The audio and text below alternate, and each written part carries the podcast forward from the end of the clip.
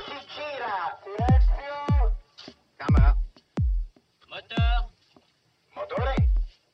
Partito. Check. Odissea 14702 prima. Avanti. Azione. les podcasts de la Cinémathèque.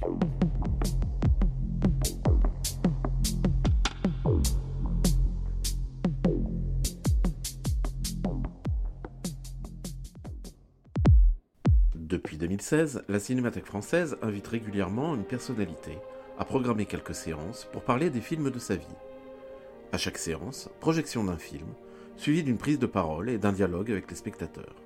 En juillet 2021, c'est l'auteur de bande dessinée Christophe Blain qui se prêtait à cet exercice en programmant le film Le Trésor du Pendu de John Sturges. Rencontre avec Christophe Blain, animé par Bernard Benoliel. Bonsoir et bienvenue. Merci d'être si nombreuses et si nombreux.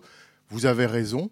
Euh, D'abord parce que c'est un beau film, ensuite parce que c'est un film rare qu'on ne projette pas si souvent. Et la raison pour laquelle on ne projette pas si souvent, on s'en est rendu compte en cherchant à le programmer, c'est que c'est pas facile de mettre la main sur un support de projection digne de ce nom. Et donc, euh, avec Rodolphe Luciana qui travaille avec moi, on a ben, agité le, réseau autant qu'il est possible et surtout autant qu'il est possible dans les temps qu'on traverse. Si bien qu'on a réussi à trouver une copie 35 mm, ça c'est un premier point. Ensuite, elle est VOSTF. Euh, elle est non seulement, elle est tellement VOSTF que vous allez voir, c'est des sous-titres antennes. Mon hypothèse, c'est que c'est une copie qui avait servi pour un antique ciné-club de Patrick Brion à l'époque où on, télescopait ou on kinéscopait des, copies 35 mm pour les projeter à la télévision ou pour les montrer à la télévision. C'est aussi euh, un film en cinémascope, et là le scope est respecté. C'est un film métrocolor, ça veut dire que c'est la technique technicolor de la Metro Goldwyn Mayer. C'est bien. L'inconvénient du métrocolor, c'est qu'il résiste moins bien que le technicolor. Donc les couleurs sont là, mais il y a sur l'image, euh, sans doute que c'est pas les couleurs d'origine, au sens où il y a quelque chose, il y a, il y a un filtre, il y a quelque chose d'un peu jaune à l'image, euh, mais ça n'empêche que la copie est là. Et puis surtout, c'est une copie en Perspecta Sound. Et le Perspecta Sound, c'était une invention technique euh, du temps d'Hollywood, qui est une invention qui date de 1954 et qui a beaucoup été utilisée jusqu'à la fin des années 50, et en particulier par la Metro Goldwyn Mayer, productrice du film. Donc, le Perspecta Sound, c'est compliqué à projeter, mais il se trouve que notre cabine, et grâce à Jean-René Bécante, qui est le, le directeur de la régie à la Cinémathèque française, on est en mesure de projeter du Perspecta Sound. Donc vous allez voir le film et surtout l'entendre dans les conditions qui sont les conditions optimales, c'est-à-dire les conditions de l'époque. Ce, procédé euh, du Perspecta Sound, c'est un système de son directionnel, une sorte de haute fidélité, qui était un des arguments dans la deuxième moitié des années 50 qu'Hollywood utilisait, évidemment avec le scope ou le relief, pour attirer le plus possible de nouveaux spectateurs en salle à une époque où la télévision faisait de la concurrence. Voilà, je vous dis tout ça pour vous situer les conditions techniques de cette projection et vous dire bien évidemment que ce film a été choisi par euh, Christophe Blain, qui est notre invité. Et voilà, c'est des choix de Christophe en rapport évidemment avec sa cinéphilie, ses goûts, et je dirais même ce qu'il motive dans son, dans son art à lui, qui est le dessin, euh, ce qui le motive aussi dans son rapport au cinéma, tellement ses BD sont, je dirais, gorgés, nourris, influencés de cinéma hollywoodien, mais pas que, et en particulier évidemment de western, c'est le cas ce soir. Voilà, donc tout de suite je lui cède la parole pour qu'il dise un mot du film qu'il a choisi ce soir, et puis surtout vous rappeler la règle du jeu, c'est que non seulement on présente le film, on le voit ensemble, mais comme disait l'autre, personne, même si on est très nombreux, ne voit le même film. Et donc l'enjeu et, et le plaisir, c'est qu'ensuite, on dialogue d'abord entre nous, puis on dialogue avec vous. Et euh, en fonction de vos interprétations, de vos interventions ou de vos questions, eh ben, s'établit euh, ce qu'on pourrait appeler un échange. Voilà, donc ça c'est après la projection, et je vous incite évidemment à rester après le film si vous le souhaitez, si vous le pouvez. Voilà, Christophe, si tu veux dire quelques mots, c'est à toi. C'est toi qui as dit les choses les plus intéressantes. Euh, il va y avoir un petit côté dernière séance. pour les gens qui ont un certain âge, qui savent ce que c'est. C'était sur FR3 avec Eddie Mitchell. Et euh, voilà, et c'est un film que je vais redécouvrir avec vous parce que je l'ai, à la fois je le connais bien, en même temps je l'ai un peu oublié. Ça fait quelques années que je l'ai pas vu et je vais le redécouvrir. J'espère qu'il est bien, que je vais pas être déçu. Il y a toujours un petit peu un trac quand on, on veut faire euh, découvrir ou qu'on on choisit un film comme ça. On se dit peut-être finalement c'est pas, j'ai choisi un truc de nul. et euh, non, je crois qu'il est pas, il est pas nul. Mais euh, non, non, on va, voir. Je vais, découvrir ça avec vous. Et, ben- et après, pendant la discussion avec Christophe et avec vous, on pourra aussi revenir sur John Sturges, le réalisateur du film, sa carrière et ce film, bien sûr, en particulier. Voilà. Et ben, bonne projection et à tout à l'heure.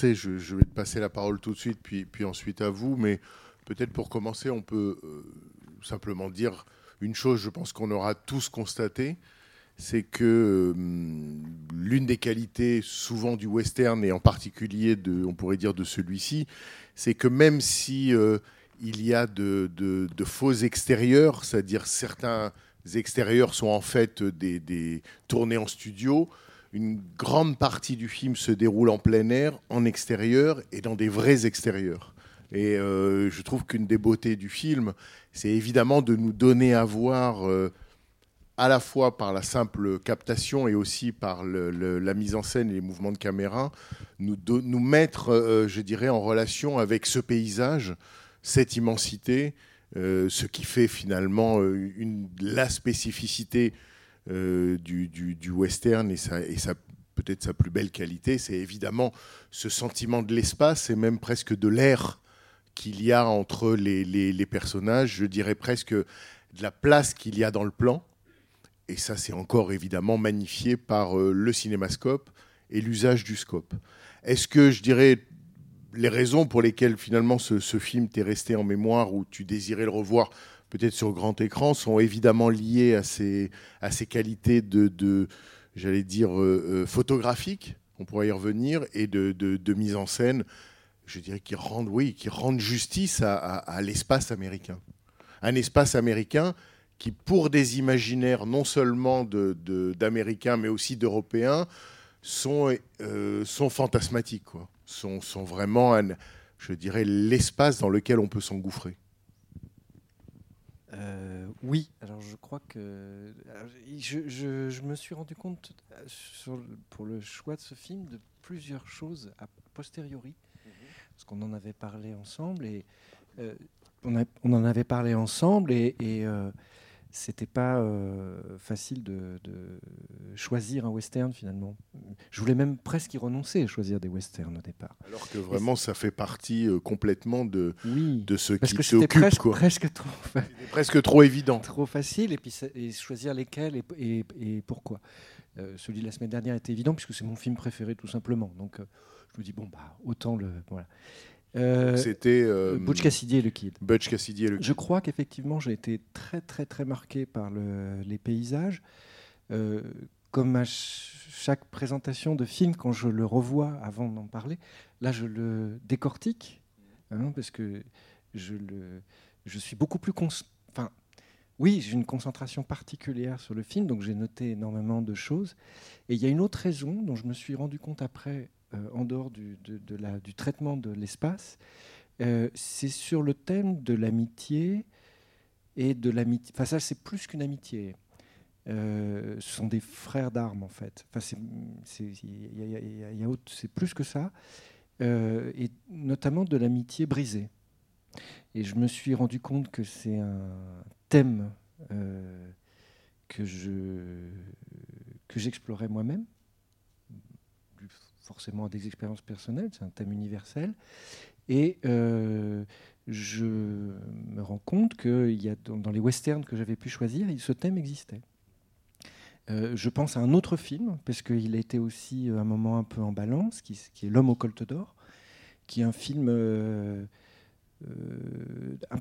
je dirais un peu, oui, un peu supérieur à celui-ci. En tant, il, est, il est plus riche euh, au niveau des personnages. C'est beaucoup plus une pièce de théâtre que celui-là.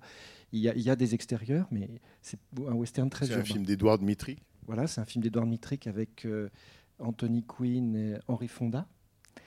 Et, euh, et ce, ce thème de l'amitié brisée, dramatique, je m'aperçois qu'en fait que c'est un thème que moi-même j'ai traité et que je continue à traiter. Donc ça qui me, qui me voilà.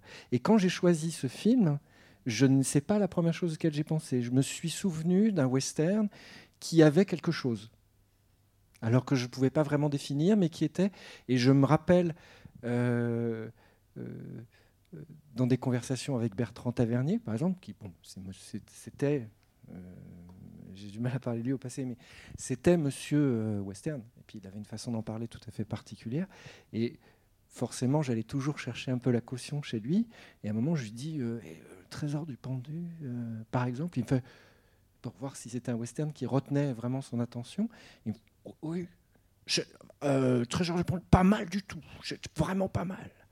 Et parce que le metteur en scène, tu pourras peut-être nous en parler un petit peu plus, John Sturges, est un metteur en scène de très grands westerns, parmi les westerns les plus populaires qui n'ont jamais été faits. Euh, mais ça n'est pas un cinéaste qui est n'est vraiment retenu par les critiques. Alors après, je ne vais pas me lancer tout de suite, mais j'ai noté, aussi un petit peu pourquoi.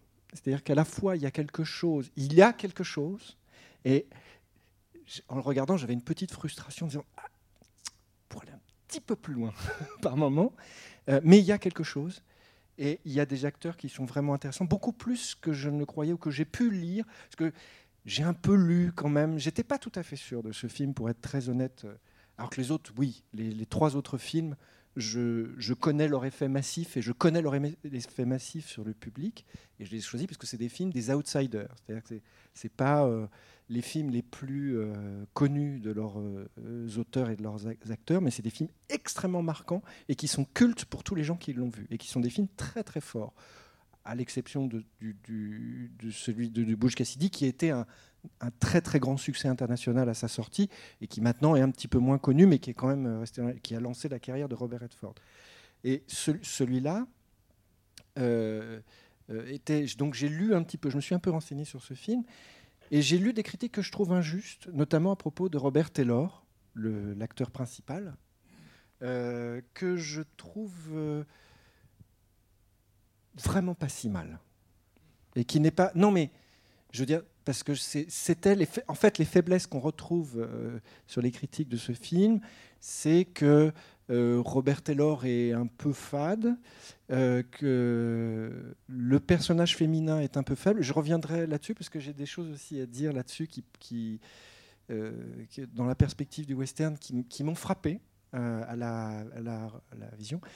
Et euh, Richard Widmark, j'ai beaucoup aimé Richard Widmark. J'ai noté qu'il était. euh, Il y a un truc qui m'a frappé, c'est que ce qui, incarnait bien son personnage, c'est qu'il est très physique.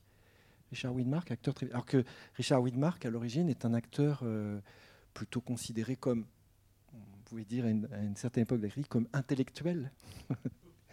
c'est un acteur, c'est un, c'est un intello, euh, Richard Widmark. C'est un, c'est un acteur. Tout, de- ac- tout acteur américain, même s'il est un télo, il a toujours des qualités physiques ou de corps qui, qui Bah, l'impose lui à l'écran. particulièrement, c'est-à-dire qu'il incarne, alors qu'on voit, que Rob- on voit que Robert Taylor est beaucoup plus euh, doublé. Oui. Il n'arrive pas à sauter par-dessus les fenêtres, alors que Richard Widmark, oui, il se roule très bien dans la poussière. Et on voit que c'est lui qui le fait. Mm. Alors que Robert Taylor est. il Quand est il plus- sort par la fenêtre, il est un peu filmé de dos. Bah voilà, que- on voit que c'est un cascadeur. Il est plus, il est plus raide. C'est des petits détails, mais qui sont pas. euh, Mais il est, plus- il est plus c'est pas- raide, il est plus raide aussi. son jeu est raide. Mais son jeu est raide, mais- mais, le, contraste n'en est que plus Voilà. accusé entre la les deux. raideur quoi. de son jeu, et je crois que c'est une des choses que j'avais retenues. Robert Taylor n'est pas un acteur pour lequel je vais avoir une, je sais pas, une sympathie euh, immédiate. Euh, c'est un acteur qui est considéré comme ayant un peu vieilli, enfin son jeu, etc. Et là, je trouve qu'il est intéressant. Je trouve que justement son jeu en retenue euh, peut vraiment faire croire à l'idée d'un homme euh, brisé. Euh, ce qu'il est finalement. C'est un homme brisé, c'est un homme torturé et qui a essayé de se reconstruire en devenant un notable. Mais, alors, la situation, on, est dans les années 50, euh, le, film ne va pas jusqu'au et c'est John Sturges, donc je trouve qu'il ne va pas jusqu'au bout de, de, de, de- la torture et de l'ambiguïté. Mais Ça euh, veut dire qu'il l'absout de son crime. Il, euh, le- C'est-à-dire la question de l'enfant, c'est pas exactement. oui, il y a des ça, choses. ça le libère. Je- Il y a des, le- il y a des y a- en fait, le- ce qui dans un film va prendre le spectateur vraiment au trip, c'est quand il y a une ambiguïté qu'il a du mal à saisir. Là, les ambiguïtés sont. euh, je pourrais dire que c'est la faiblesse du film par rapport à ce qu'il pourrait avoir. D'où ça vient? Est-ce que c'est parce que c'est des choix d'auteur euh, chez Dmitrik Il y a une ambiguïté beaucoup plus forte. En tout cas, il demeure, me semble-t-il, une ambiguïté qui, effectivement, du fait de l'époque, peut pas être complètement levée, mais qu'on peut pas évacuer. C'est qu'il y a entre les deux non seulement une amitié, mais c'est presque par moment le sentiment d'une amitié amoureuse et d'une trahison amoureuse. Le, le Widmark est, est blessé comme quelqu'un non seulement qui a été trahi, mais qui a été abandonné. C'est-à-dire qu'il y a presque une logique de couple entre eux. Il y a quelque chose qui, qui, qui affleure et qui donne le sentiment. D'ailleurs, euh, c'est mal traduit à la fin, Oui. mais grosso I modo, like you better. euh, voilà. euh, You like euh, me better than I like you, alors que voilà, il lui dit, euh, euh, Robert Taylor lui dit, euh, euh, tu m'as toujours plus aimé que je ne t'ai aimé. Euh, donc alors que c'est traduit par euh, oui c'est sans doute toi le plus loyal. Euh, mais donc cette, cette allusion bon bien sûr hein, c'est que mais disons qu'il y a dans la motivation du personnage de Widmark quelque chose de, de, l'amoureux et conduit qui ne se remet pas en quelque sorte d'avoir été largué. Absolument, mais je pense que c'est euh, consubstantiel d'une d'une amitié fraternelle et euh, notamment chez des, des frères d'armes. C'est-à-dire que le, le, le- euh, parce que c'est des, thèmes évidemment. Je parlais de Warlock tout à l'heure, l'homme au colt d'or. La, la relation entre Anthony Quinn et Henry Fonda et d'une autre euh, euh, est, est très différente. Enfin, ils arrivent complices au début dans le film, mais évidemment, les lectures plus tardives ont dit euh, et pourquoi pas une homosexualité latente. En fait, je trouve que finalement, on n'en a pas besoin. C'est-à-dire que la, passion euh, qui est entre, ces deux hommes euh, est, est évidente et elle n'a rien de sexuel, mais on n'en a pas besoin. L'amitié peut, ce type d'amitié peut générer des sentiments aussi forts euh, et aussi euh, complexes. Et effectivement, alors c'est là qu'il y a un voile de, de- peut-être que le, le mystère aurait dû être retenu. et C'est la question que lui pose euh, son personnage, Jack Wade de Robert Taylor, qui dit à un moment à. Richard Widmark, Clint Hollister, il lui dit Mais en fait, qu'est-ce que tu. C'est pas le fric que tu veux, c'est moi. Et quand il a dit ça, je me suis dit Mais il n'avait pas besoin de le dire. On l'avait, enfin, je le ressentais. C'était ça, évidemment, qui était en jeu. Il, ne- il est obsédé. Il y a une obsession totale. euh, de, de- de- de- de- ces deux hommes sont obsédés l'un par l'autre. Et c'est ça qui euh, fait euh, la beauté du film. Oui, ça m'embêtait un petit peu que vous parliez de sexualité, d'homosexualité. bien sûr mais que c'est c'est encore une fois c'est pas pour euh, Non, non, résumer et ramener le film à ça hein. Je suis tout à fait d'accord avec vous, le- la question de l'abandon, etc. Et quand vous dites, euh, you, euh, je ne sais plus en anglais, more than money. euh, parlez plus fort dans le micro Pardon. Euh, moi, je propose le, le terme de fraternité. voyez. Bien sûr, bien sûr. Même plus qu'amitié, vous voyez ce que je veux dire. Je suis d'accord avec vous, c'est ce que je disais tout à l'heure, Voilà. c'est des frères d'armes. Donc il n'y a plus besoin de sexualité. Oui, frères d'armes, comme si c'était la même famille. Bien euh, sûr. Et puis à ce moment-là, oui, trahison, abandon. Ce sont des gens qui ont combattu ensemble Absolument. et qui ont euh, des projets de. euh, J'allais dire des projets de vie, enfin même des, qui, ils le disent. Alors c'est c'est très très c'est c'est peut-être j'allais dire la peu, la faiblesse du film, c'est que c'est très dit. Euh, ça serait peut-être encore plus fort si c'était compris du fait qu'ils nous expliquent qu'ils étaient soldats. Ils- finalement, ils ont presque pas besoin de l'expliquer. Ça, ça serait, euh, ça, ça met- mettrait peut-être, peut-être le film à, un niveau supérieur. C'est-à-dire qu'ils expliquent vraiment euh, toutes les fois où ils se sont sauvés la vie, euh, mutuellement. Et alors celui que j'ai personnellement, où j'ai retrouvé cette ambiguïté qui, qui amenait un, un sentiment plus fort que simplement ce qu'on peut comprendre cérébralement, c'est Ortero. J'ai trouvé que la présence d'Ortero, euh, Ortero, personnage secondaire, qui fait pas grand-chose, c'est simplement de sa présence, donc de sa qualité euh, d'acteur, de, son, de ce qu'il émane. C'est un petit gros. euh, Eh ben, Ortero, il amène le lien, euh, l'ambiguïté justement entre, entre, entre, ces, entre ces personnages et le- le- le- voilà un sentiment auquel on peut pas. euh, Oui, on n'aura pas besoin de s'expliquer, on n'y échappe pas, on l'éprouve. Ortero, il a quelque chose de vraiment touchant.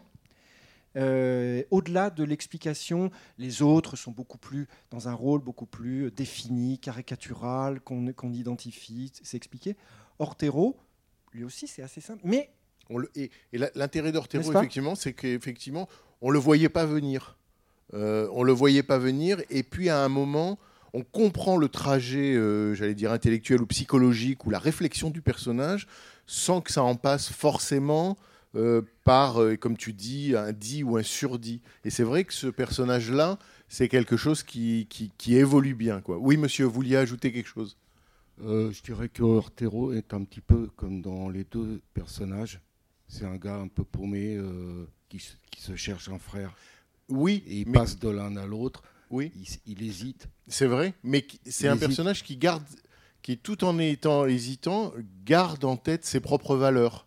C'est-à-dire que même quand il dit, à- quand il semble prendre le parti de, de- de Jake, de, de Robert Taylor, quand il est au cimetière et que Jake lui dit euh, euh, va-t'en, euh, laisse-moi avec, euh, avec Clint, pour bouger, il attend quand même euh, que Clint lui donne euh, l'autorisation de le faire. C'est-à-dire qu'il reste loyal malgré tout, même si est en train d'évoluer.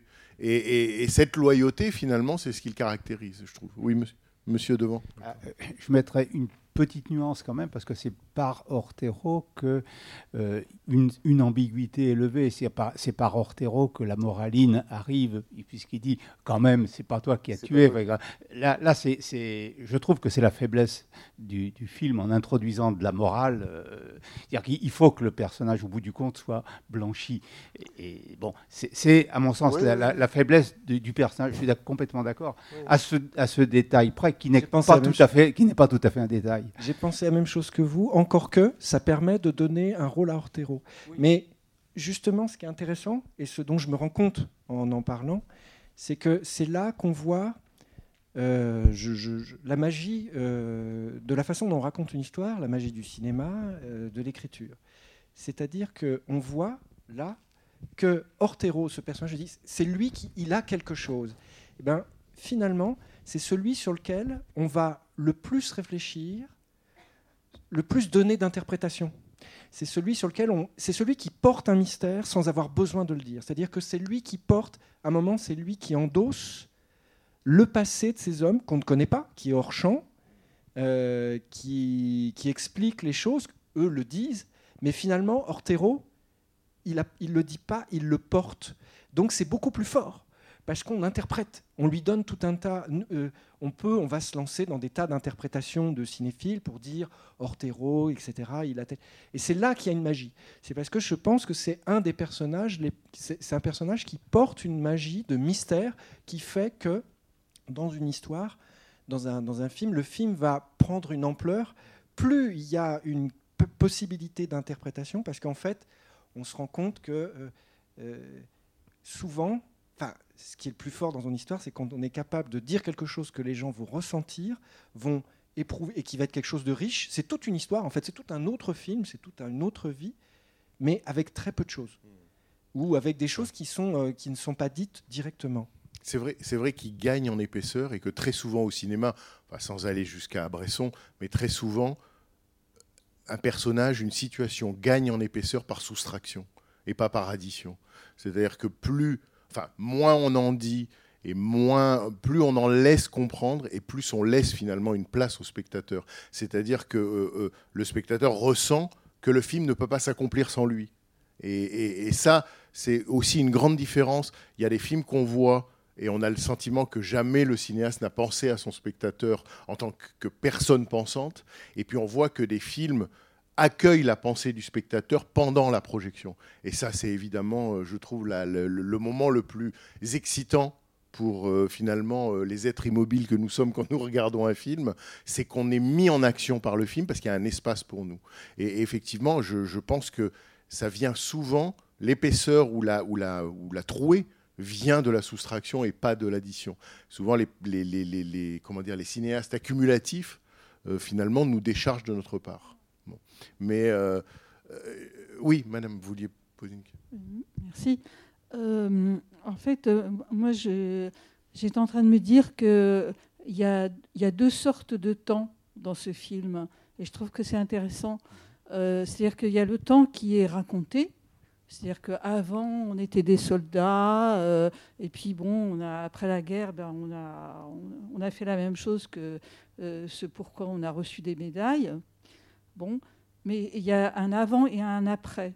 Et puis l'autre fil du temps, ça m'a paru, peut-être à tort, hein, euh, enfin bon, je, je- je- je l'ai ressenti comme ça, je l'ai vu comme ça, euh, c'est la chevauchée. C'est-à-dire ils partent de la ville, ils arrivent dans un, dans un euh, lieu dit, quoi, enfin dans un endroit qui, qui est détruit. Un lieu mort Mais, ouais.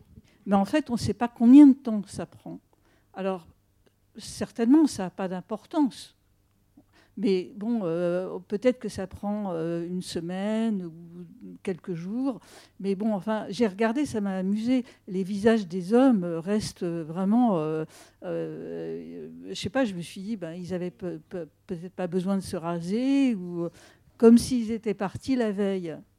Donc le temps n'existe pas là. Et, et je me suis dit, et à ce moment-là, le temps du récit euh, prend un relief beaucoup plus fort, puisqu'il est basé sur un temps qui n'est qui est pas, euh, euh, qui est pas euh, pris dans un récit ou qui n'est pas dit dans qui un même récit. pas un t- enfin bon vas-y mais qui pour voilà. moi n'est même pas un temps réel enfin bien sûr Voilà, c'est un c'est temps ça. c'est un temps qu'on peut éprouver mais c'est pas un temps et, réel et alors, euh, je, je veux juste euh, euh, terminer, c'est-à-dire que euh, je me suis dit que euh, je me suis, je suis que euh, Ce que vous avez dit en tout cas est très juste. Bon, merci. Et alors, euh, en fait, euh, voilà, donc ce- le temps du. Et oui, parce que euh, je me suis dit que quand on écrit une histoire, on est confronté au temps. Alors, euh, en fait, c'est une question que je voulais vous poser aussi par rapport à ce que j'ai ressenti. Vous, quand vous faites vos scénarios, euh, je ne sais pas si vous les dessinez euh, ou si vous avez un scénariste, mais bon, vous faites quand même attention. Euh, peut-être du temps qui passe entre la première euh, image et, et la dernière. Mais là, euh, ce que j'ai trouvé intéressant, c'est ça, entre, entre autres. C'est-à-dire le, le, le, le lien ou le, le contraste entre les deux types de temps. Et ce que j'ai trouvé aussi intéressant, c'était le rôle de la femme. Parce lancez pas tout de suite sur la femme sinon Ah bon. on peut- En fait, vous me Sinon, connaissez très rend- bien. Vous m'avez percé à jour. Vous avez tous rendra les pas la trucs parole où vous allez me lancer dans des monologues. C'est mortel ce que vous avez fait là. Parlez, Vous- non vous alors la femme plus à- t- la femme plus tard le temps d'abord non tu veux dire quelque chose sur, sur ce rapport au temps dans le film? Vous avez parfaitement raison. Et c'est un des euh, grands. euh, euh, c'est une des grandes questions du western, justement. Le- L'errance à cheval et qu'est-ce que ça représente? Et euh, elle est, euh, dans la plupart des westerns, montrée de manière euh, totalement symbolique et irréaliste. Alors, il y a quelques. On voit qu'ils campent. Bon, ils ont du. On imagine qu'ils ont plus ou moins du bœuf séché dans leur fonte, ou je ne sais quoi. Des fois, ils se font des haricots, je sais pas, ils boivent du café. Il y a quelques éléments qui qui se ramènent à des éléments concrets de vie. On se dit, bon, euh, ouais, c'est des types, ils, voilà, ils vont camper, quoi. Et, mais justement, les jours de chevaux, la, traversée de ces paysages absolument incroyables euh, est un des éléments clés du western. Et c'est notamment un élément sur lequel je me suis posé énormément de questions quand moi-même j'ai dû écrire du western.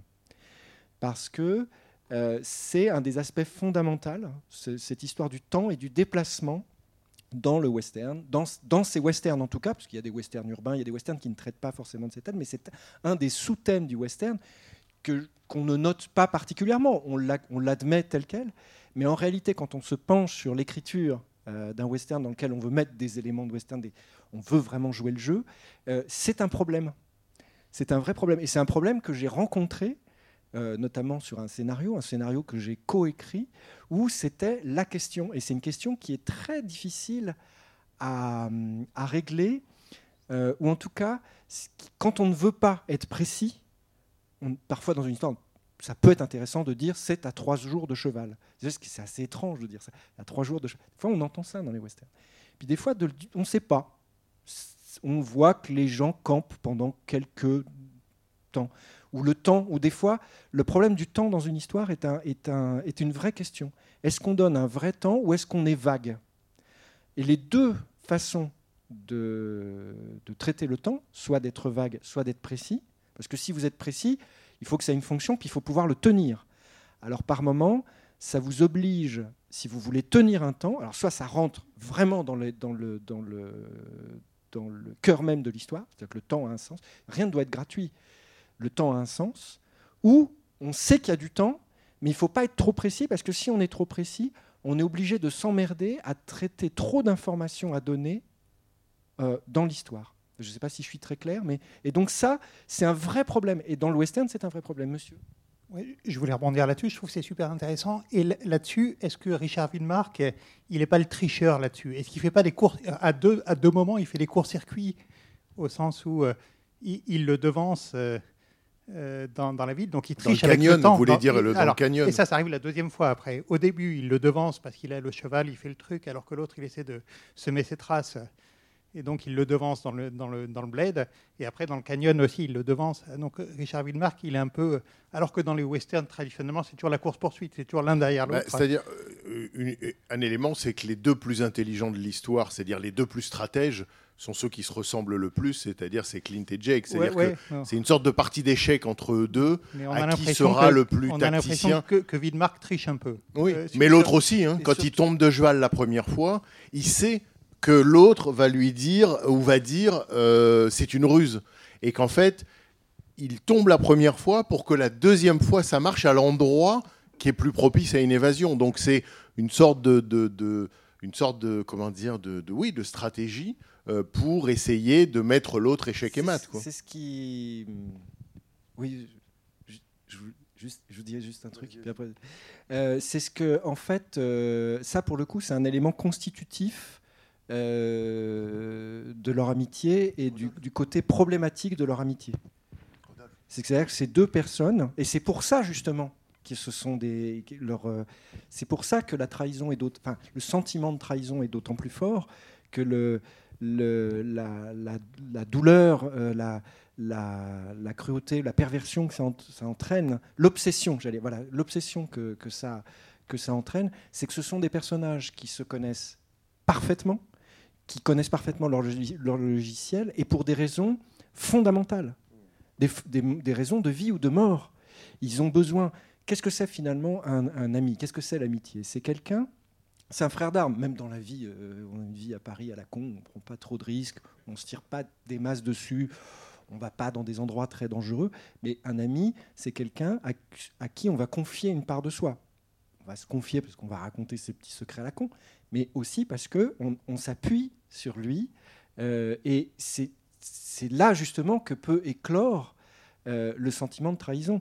C'était Pierre Desproges qui disait dans un de, un de, ses chroniques, euh, on reconnaît un ami, euh, euh, on sait que c'est un ami par la capacité qu'il peut avoir à vous décevoir.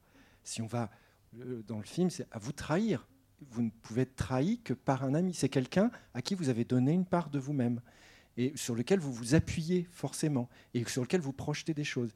Et c'est ça, c'est en ça que ce jeu entre ces deux personnages est d'autant plus intéressant parce que le fait qu'ils se connaissent aussi bien, euh, c'est parce qu'ils ont vécu des choses fondamentales, de questions de vie ou de mort ensemble, et ils connaissent parfaitement leur logiciel, ils s'appuient l'un sur l'autre. Ils ont une complicité extrêmement profonde, et euh, ils connaissent leur stratégie. Alors, c'est très dit dans le film, le, traitement est très, euh, explicite. Mais c'est très intéressant parce que ça, dit quelque chose de quelque chose qu'on peut comprendre qui est très simple, mais en même temps qui est très complexe universellement comme condition humaine. C'est-à-dire que ça fait euh, réfléchir, euh, ça fait ressentir à ce que c'est réellement que l'amitié, ce que c'est que la trahison et l'intensité euh, qui peut y avoir là-dedans. Là, on s'est poussé à, un paroxysme. et c'est le rôle du western, c'est un des grands rôles du western. C'est-à-dire qu'en réalité, le rôle du, western est, de mettre des personnages dans des, des- situations de tragédie universelle. Enfin, c'est des personnages tragiques. Et c'est ça qui est intéressant, ce western. Et ce western a quelque chose, pour revenir à ce que disait Madame sur l'histoire du temps, il a quelque chose de, l'ordre de l'abstraction. C'est-à-dire qu'aussi bien les paysages, euh, et qu'on retrouve dans plusieurs westerns. Le, ce qui est fascinant dans les paysages du western et la façon dont ils errent dans ces paysages, ces paysages ne sont qu'un prétexte à révéler autre chose. Leur errance révèle autre chose. C'est euh, finalement une histoire assez intime, mais c'est fait dans, quelque chose de totalement ouvert et qui n'a pas de fin, et d'ailleurs qui est frappant. Je ne sais pas pour les, gens qui ont vu, ont pu avoir la chance de voir ces paysages en vrai, ce qui est frappant, c'est que même un film au cinémascope comme ça, euh, qui c'est vraiment magnifiquement filmé et montré, et ça, rend vraiment compte, mais ça rend compte qu'un tout petit peu. En vrai, c'est vraiment dingue, ces paysages-là, en vrai, ils sont vraiment dingues. C'est-à-dire que ça s'arrête pas. C'est beau. Il y a là le sentiment d'espace que John Sturges euh, arrive à, à donner, ce qui est très difficile. Aborder ces paysages-là est quand même très difficile parce que euh, quand on les voit en vrai, on n'est pas déçu. C'est encore mieux. Mais c'est d'autant plus difficile de les rendre que ce sont des paysages qui débordent l'œil, quoi. C'est-à-dire qui, qui, qui dépassent ce qu'on a le sentiment de pouvoir cadrer. Hein. Je pense que, la grande force du cinéma américain, c'est d'avoir effectivement surestitué cet espace. Et quand on va aux États-Unis, on, on est parfois placé devant un paysage qu'on découvre, mais en fait, on a le sentiment d'un déjà-vu. Et ce déjà-vu vient non pas qu'on a vu ce paysage-là, mais souvent que d'une certaine manière, le cinéma américain nous a précédés et qu'il a cadré en quelque sorte cet espace-là et qu'on reconnaît quelque chose que l'on découvre. C'est hallucinant comment le cinéma américain a cartographié et finalement, comme peut-être aucune autre cinématographie, a rendu compte de son territoire. Ça, c'est une dimension euh, qu'on éprouve physiquement aux États-Unis, ce sentiment inouï de découvrir et de reconnaître. Alors, ce qui est frappant, moi, je, trouve que ce qui est frappant dans ce paysage-là particulièrement, euh, et, je- c'est l'habitude qu'on a de voir le désert, la façon dont on l'imagine. Et là, c'est le mélange entre le désert et des montagnes enneigées. C'est la Sierra Nevada, et effectivement, qui est très particulier, qui est très différent de Monument de Vallée. D'ailleurs, il y a, un, gag, qui n'est pas un gag, mais il y a un truc assez marrant. Il y a un moment, quand on voit une scène de nuit qui a été faite en studio, avec, des peintures derrière, ce qui ce qui est vachement marrant, c'est que il n'y a aucune notion de, même parce qu'il y a des Américains qui ont vu, enfin, au départ, il était même destiné à des Américains, donc il y a des tas de gens qui peuvent savoir où ça se trouve. C'est des endroits qu'on peut tout à fait nommer. Enfin, bon. Et euh, euh, dans le, c'est la nuit, donc on voit que c'est peint. D'ailleurs, c'est assez beau. Moi, j'aime ces, ces- ces- moments un- faux. Euh, et derrière, c'est Monument de Vallée qui est peint. Et Monument de Vallée n'a strictement rien à voir avec l'endroit où c'est filmé. C'est filmé dans un endroit, enfin, c'est filmé au bord de la, vallée de la mort. Euh, et il y a la scène où il roule dans les, dans les dunes, des espèces de dunes de canyon bizarres. C'est un endroit qui s'appelle Zabriskie Point, qui est très très connu. et qui est un film d'Antonioni. Et en fait, c'est vachement marrant parce que chaque fois que je pense à ce film, c'est marrant parce que c'est deux films dans lesquels il se roule dans ces des- Il y a des moments de roulade dans ces dunes, ce qui, euh, quand on y va, est, presque une transgression parce que, évidemment, c'est des endroits ultra protégés et que vous êtes touriste. Alors, vous pouvez euh, le voir, vous êtes au bord de Zabriskie Point, mais on a un peu envie d'y aller, mais c'est totalement interdit. C'est des, endroits totalement sanctuarisés et on mettrait jamais à le pied dans le. Donc, c'est assez, assez euh, excitant de voir qu'il ils ont le droit de se balader dedans. C'est comme dans les. Il y a un truc qui est dans les, dans les, les- le- le- le- le- souvent dans les films américains de poursuite. Euh, les Américains, ils roulent pas vite. Ils ont des voitures lourdes. Ils roulent pas. Enfin, à l'époque, euh, la, vitesse est très limitée là-bas, alors que les espaces sont très grands. Il y a un truc qui excite beaucoup dans les films d'action, c'est qu'ils montrent le compteur pour voir la vitesse. Parce que les, mecs, ça les excite. On voit qu'il va, ah, il va à 55, 60 miles, etc. C'est- beaucoup pour eux. Et ça fait partie des éléments qui, euh, voilà. Donc ça, me fait penser à ça. C'est-à-dire que c'est des endroits dans lesquels, auxquels on n'a pas le droit de toucher. Et eux, ils se roulent dedans, ils se tirent dessus. Enfin, ils- eux, ils ont Ça, le droit. c'est- mais ça, c'est le côté Christophe Blain qui, en fait, dans, dans, dans les westerns, retrouve toujours, me semble-t-il, en fait, ce qui t'excite le plus, c'est la part d'enfance ou de jeu. Enfin, dans Butch Cassidy et le Kid, c'était absolument flagrant. C'est-à-dire que c'est deux adultes qui jouent éternellement à être des enfants. Et là, en fait, ce qui t'excite, c'est que tu les vois faire ce que tu voudrais faire, c'est-à-dire prendre le toboggan de dune et, et- et- Non, mais et le dévaler. quoi. Alors, pour être. Oui, c'est vrai. Je suis un gosse. Mais on, en avait pas, on en avait parlé. Il y a un truc qui est vrai et qu'on voit justement dans cet espace abstrait c'est à quel point, euh, tu disais cartographié, mais je dirais le cinéma américain et particulièrement le western a fétichisé ce- ce- ce, c'est la fétichisation de leur espace, de leur mode de vie, de leur code, et particulièrement dans le western, euh, qui, qui, est, qui, est, qui est un genre tout à fait étrange, qui a, qui a une certaine abstraction. On en avait pas, on l'avait je l'avais dit la semaine dernière, mais c'est un genre qui euh, échappe, qui n'a, c'était Bertrand Tavernier qui m'avait dit ça. Il a dit, ce qui est frappant, c'est que le western jamais- a réussi à ne jamais passer pour un film historique pour des films historiques. Alors qu'en fait, euh, si vous voyez un film de KPDP, même si c'est Scaramouche, on voit que c'est fantaisiste ou cartouche pour être français, euh, mais ça reste quand même dans notre esprit euh, un film historique. Le western, même pour les Américains, il y en a, il y a des westerns qui vont plus vers l'histoire, etc. Mais dans le fond, je ne sais pas si c'est vraiment le sujet. En tout cas, pour ces westerns-là et de cette époque-là, ça n'est pas du tout. euh, je ne crois pas que ce soit du tout le, le, le sujet. Les gens sont habillés à la mode de l'époque, presque, quasiment. Euh, je, je voyais même comment était habillée l'actrice. Euh, était- Mais Widmark a un blouson en jean des, Oui, des oui, oui. années Il est- 1950. quoi. Il est assez classe d'ailleurs. Oui, oui. Ah oui, bien. oui. Je trouve qu'il est bien sapé. Mais il est, il est bien sapé, mais effectivement, il est, Bah, dans sa tenue, il est presque Tu- tu- anachronique. Tu, remarques qu'il est presque habillé de la même façon que Jean-Claude Drouot dans Le Bonheur. Oula. Oui, peut-être. Mais surtout si tu le dis. Parce Ah que... non, mais oui, oui, il oui. est oui, oui. pareil, Jean-Claude Drouot. Il est très classe avec son petit. euh, voyez les raisons pour lesquelles on rassemble des films. hein, Non, ça, ça lui appartient. hein. La, la- la fétichisation est un élément fondamental du cinéma et du cinéma américain. C'est même un élément central. Ce qui est vrai, c'est que le, le cinéma américain a, enfin, c'est servi du western pour réécrire une histoire. C'est-à-dire pour écrire par-dessus une histoire qui n'était pas, euh, qui n'était pas racontée. Ils se fondent dessus, c'est-à-dire qu'il n'y a pas de différence entre la vie contemporaine et la. Enfin, c'est quelque chose qui se, ils se sont vraiment écrits euh, dessus et ils, s- ils- ils- ils croient à ces, à ces mythes euh, presque de manière euh, euh, naïve.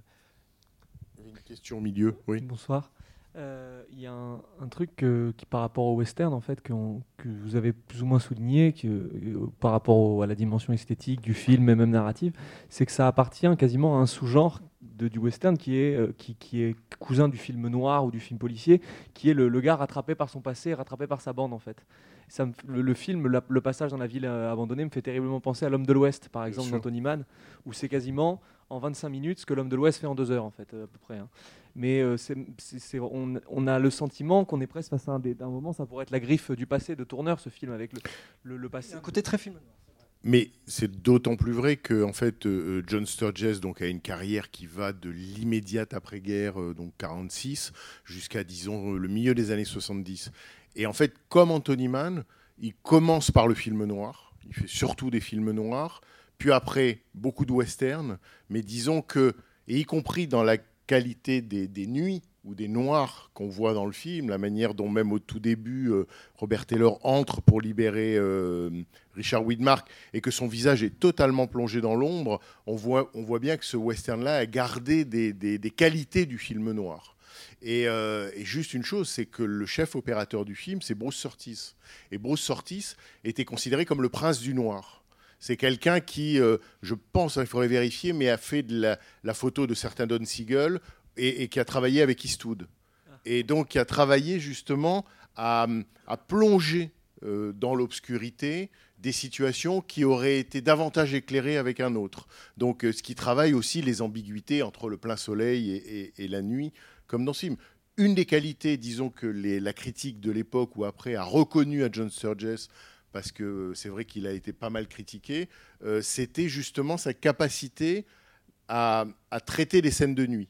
Et, et quand on voit que c'est Bruce Surtees euh, à l'image, ça, ça joue, ça joue beaucoup. Voilà. Mais donc oui, le, le- le film noir et le western. Et le lien, je dirais, il y a un autre lien qui me semble euh, évident avec le film noir, c'est Richard Widmark. Bien sûr, il Richard vient, Widmark il en est- vient.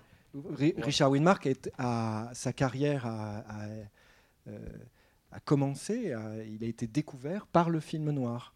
Et c'était au départ, même dans des seconds rôles, et c'était euh, euh, l'archétype du, de, de l'acteur euh, qui de jouait des tordus. Les Forbans de la nuit. Le- le- Voilà. les, Oui. de la nuit, mais le film qui le fait découvrir, où il joue le rôle d'un psychopathe, C'est euh, le non, c'est euh, le Carrefour de la mort, le film d'Henri Hathaway, 1947, où euh, la scène est restée célèbre parce que à l'époque, on, on voyait pas ce, ou disons, on commençait à voir ce type de dinguerie à l'écran.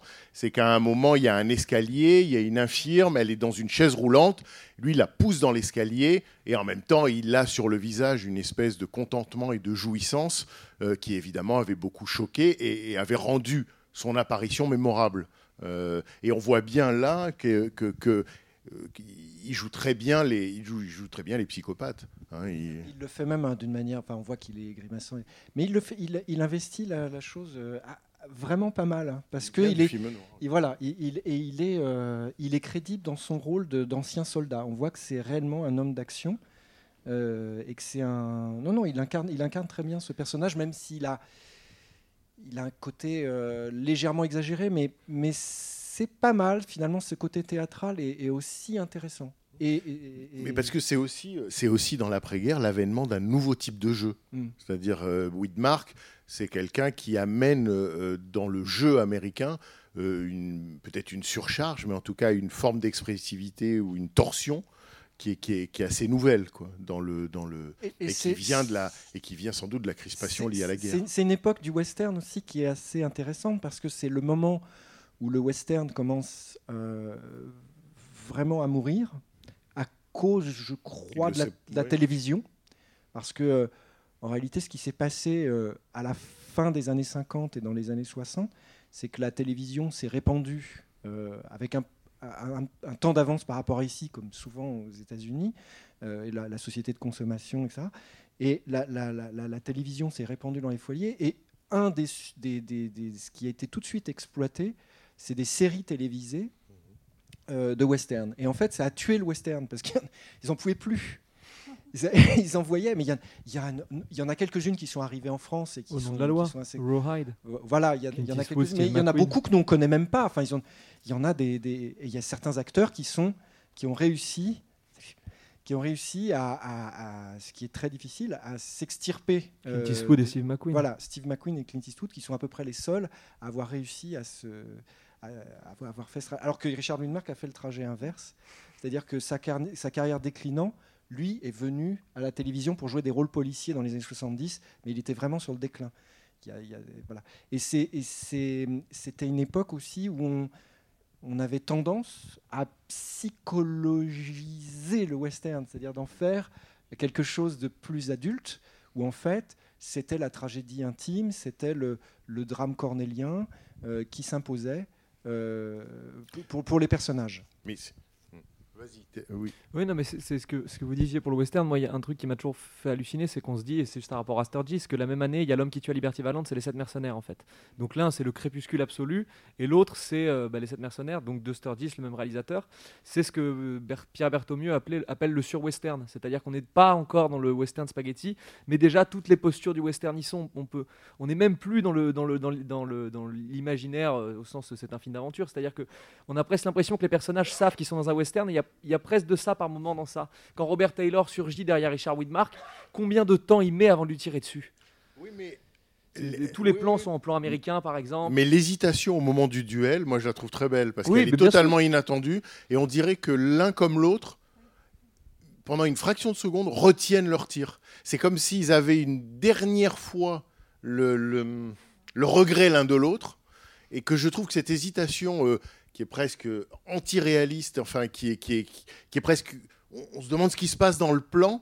Tout d'un coup, cette, ce- cette suspension-là, je la trouve euh, incroyablement bienvenue parce que là, quelque chose d'une pensée des personnages pour le spectateur peut avoir lieu. C'est totalement... euh, normalement, dans un montage normal, ils auraient dû raboter le début de ce plan pour qu'ils tirent plus vite l'un sur l'autre. Ah, chez Anthony Mann, il est mort tout de suite, Widmark. Mais bien sûr. Et là, il se décou... là il, se- il y a quand même une seconde de suspension qui est peut-être une forme d'adieu entre eux. Quoi. Oui, c'est ce qui fait que c'est ce qui fait que ce western a quelque chose, sans, sans non plus, euh, monsieur. Alors, allez-y. bah, D'abord, voilà, d'abord, madame, et Oui, après. je, je voudrais euh, euh, parler d'un des personnages constitutifs aussi du western, à savoir le cheval. Le chev- sans, chevaux, sans chevaux, il n'y a pas de western. Et je- Surtout pour traverser un espace pareil. Non, non, mais et je trouve que non seulement le, le- le cheval est euh, extrêmement important, mais je, dans ce film-là, il est magnifié, le cheval. Les chevaux sont superbes, ce qui n'est pas toujours le cas. Très souvent, dans les films, on voit des, des grandes chevauchées. Dans Ford, par exemple, il y a toujours, toujours des grandes, grandes chevauchées. Le cheval pour les, les Indiens, le cheval pour les cow-boys, et euh, l'intelligence du cheval. Le cheval, il s'arrête exactement où il faut qu'il s'arrête. On Toujours lui- les animaux qui jouent le mieux. hein. quand on lui dit le, quand on lui met la corde là, il pourrait s'en aller. Non, il reste. Et je, je trouve ça toujours très très beau, ces, ces chevauchés. Euh, voilà. Ben oui. Je voulais rendre hommage quand même. Mais vous avez bien fait parce que d'abord, les chevaux jouent toujours juste. Tout simplement parce que c'est ça qui est magnifique avec le cinéma qui restitue leur présence. Eux, comment dire, ils ne sont pas troublés par le fait d'être filmés. Alors, Et le fait, d'être le fait de ne pas être troublé quand on est filmé, ben on reste naturel. Non, non, mais c'est quelque... alors c'est quelque chose de particulier qui est euh, dû à- aussi au mode d'équitation euh, réel des cow-boys. C'est que les chevaux sont des bagnoles. Pour eux, les chevaux sont des bagnoles. C'est-à-dire qu'ils les cassent, ils les détruisent. Le cheval doit être soumis absolument. Alors, d'une manière assez violente, le, cheval est un gibier, donc il se soumet à l'homme euh, alors qu'il. Un, che- un cheval, c'est gros. hein. Euh, mais c'est un, animal qui est peureux et qui se soumet. C'est un gibier. Et en fait, pour des gens qui savent le faire, c'est assez facile. Enfin, assez facile. Euh, Ça se dresse. voilà. Mais le dressage, euh, c'est un dressage, c'est une, euh, une cavalerie, enfin, c'est un mode de- d'équitation utilitaire. Le cheval est un outil et il est en abondance. Le territoire américain est, un, est un lieu d'abondance. Et euh, le- ce, que, ce que disaient les, les, les, les cow-boys de l'époque, c'est que si un cheval ne fait pas ce qu'on veut qu'il fasse, s'il n'a pas une façon de prendre un virage en, plaçant ses sabots d'une certaine manière, on en prend un autre. On le dégage et on en prend un autre. Les chevaux sauvages, les- ce qu'on appelle les mustangs, qui sont, sont des chevaux qui en fait ont été amenés par l'homme et ensuite relâchés dans la nature. Il y a, euh, on utilise le cheval. Alors après, il y a une culture moderne euh, de l'homme qui murmurait à l'oreille des chevaux, où on éduque les chevaux, euh, enfin on les dresse d'une manière totalement différente. Mais le, le cheval était un outil pour les, pour les cow-boys, pour les, pour les gens qui se déplaçaient à l'époque, et on le brisait. On le brisait violemment jusqu'à ce qu'il se soumette. Mais- C'est le- le- on le montre la première fois sous le- le- le- l'idée du rodéo. Le rodéo vient en fait du dressage jusqu'à ce il- le cavalier tienne et que, mais on le, on le, on le, on le casse, c'est ce qu'on appelle on Oui, le mais en casse. même, temps, en même temps, le cavalier a son cheval. Il ne prend pas n'importe quel cheval. Et d'ailleurs, au début du film, euh, il, il emmène un deuxième euh, cheval pour ramener euh, Clint. Et euh, quand il arrive dans son bureau de Marshall, un autre, je ne sais pas si c'est un, un de ses adjoints, lui dit Mais qu'est-ce que tu as fait de. Il dit Oh, bah, Je l'ai vendu. Et la- après, quand il sort, il lui dit Mais dis donc, il me semble bien que je l'ai vu. Donc, un cheval n'est pas, un che- n'est pas n'importe quel cheval. Il, il se ressemble. Mais c'est comme- effectivement, c'est ressemblent, comme- Ah bah, ils le crime ressemblent du vol de, che- de- le crime du vol, euh, on le voit souvent dans les westerns. Le, le- le- le vol du cheval est un crime. C'est un crime extrêmement grave qui peut, on peut aller jusqu'à la pendaison parce que on, on- on- pas. C'est un moyen de locomotion. c'est un, moyen sûr. de, c'est un, moyen fondamental. On, on ne touche pas, c'est sacré. Mais alors, il peut y avoir aussi une relation d'affection avec le. Ça peut être une sorte de jolly jumper. Mais alors, cela dit, il y a, euh, c'était, Clint Eastwood qui disait ça, qui avait souvent raconté ça, c'est que il disait que c'était très difficile quand on tournait dans les westerns parce qu'en fait, les chevaux, quand on se tire dessus, ils ont peur. Et que c'est lui, c'était, euh, c'était, euh, c'était une des, un enseignement qu'il avait euh, gardé pour la direction d'acteurs. C'est-à-dire qu'il était très doux avec ses acteurs. C'est un personnage très doux, très cordial, plein d'humour et, très euh, qui parle en chuchotant à ses acteurs quand il est réalisateur. C'est un type qui a beaucoup d'humour et qui fait beaucoup de blagues généralement quand il est interviewé. Et euh, il dit mais c'est parce qu'en fait c'est que j'ai appris ça parce que les sur les sur les west dans les dans- j'ai tourné beaucoup de westerns. Il a commencé en faisant une série euh, pas très intéressante où il joue un, second rôle pas très intéressant. Il l'a fait pendant des années. Ça a été son, son gagne-pain. Et il disait que sur un, plateau, il fallait être calme parce que sinon les chevaux, ils ils s'é- ils s'énervaient, ils avaient peur, ils partaient partout, ça, pouvait euh, euh, occasionner des chutes, etc. Donc lui, il avait appris, il faisait pareil avec les acteurs, il disait sur un plateau, il faut être calme. Comme sur un, plateau de, western. Mais la, façon, le, rapport avec le cheval est très particulier dans l'équitation. Mais ce que tu dis, en tout cas, de la fonction utilitaire, presque véhiculaire du cheval, ça, c'est quelque chose aussi que le cinéma américain, mais jusqu'à la caricature ou jusqu'au didactisme le plus fort, avait absolument compris, parce qu'on parlait de l'évolution ou de la raréfaction des westerns dans les années 60 puis 70. Et il y a euh, au début, à la fin des années 60 et début 70, un autre genre en quelque sorte qui revient, ou en tout cas qui s'affirme, ou un sous-genre, qui est le road movie. Et le road movie, euh, il y a des films de road movie, enfin le plus célèbre étant Easy Rider, mais dans Easy Rider, il y a un moment où l'un des deux personnages crève un pneu, et donc il s'arrête dans une grange, et au premier plan, ils, euh, ils réparent leur bécane et ils enlèvent la roue, tandis que dans le fond du champ, on voit un maréchal ferrant en train de mettre les fers à un, à un cheval. Et donc là, bon, on peut pas faire plus clair comme analogie, mais euh, le biker se rêvant et se fantasmant, entre autres, comme le continuateur Denis du, du, du cow-boy. Voilà. Denis euh, est d'ailleurs, il fait un western, une sorte de western après Easy Rider. Euh, euh, Henry, euh, Peter Fonda fait un western, réalise un western après Easy Rider, c'est-à-dire que une des obsessions tant du côté cowboy que du côté indien du road movie, c'est le western. C'est vraiment le genre qu'ils ont dans le rétroviseur et John Ford euh, pa- parmi. C'est le, c'est le, c'est le rapport à l'espace euh, qui est euh, inouï et inédit euh, qu'ont les Américains, qu'on peut peut-être retrouver chez les Australiens. Euh, c'est- vous êtes dans un land of, of plenty, c'est-à-dire que tout est. C'est, le rapport, par exemple, qu'ils ont à l'écologie est très difficile parce que euh, c'est très difficile de comprendre.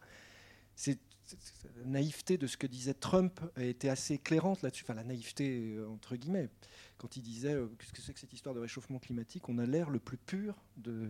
Mais oui, c'est très difficile quand vous êtes dans un espace comme elle, les, États-Unis, et comme vous avez l'impression que tout est à portée de main, alors qu'ils le, pompent à mort avec leur pétrole. Enfin, ils- ils- vont chercher le pétrole jusque je ne sais pas où parce qu'ils en ont plus. Enfin, ils arrivent quand même à en sortir encore, encore, encore, encore, encore. C'est que c'est très difficile de comprendre que euh, si vous conduisez une bagnole dans le désert, en fait, vous participez au, réchauffement climatique. C'est- un mécanisme qui, est- quand vous y êtes, c'est très difficile à comprendre.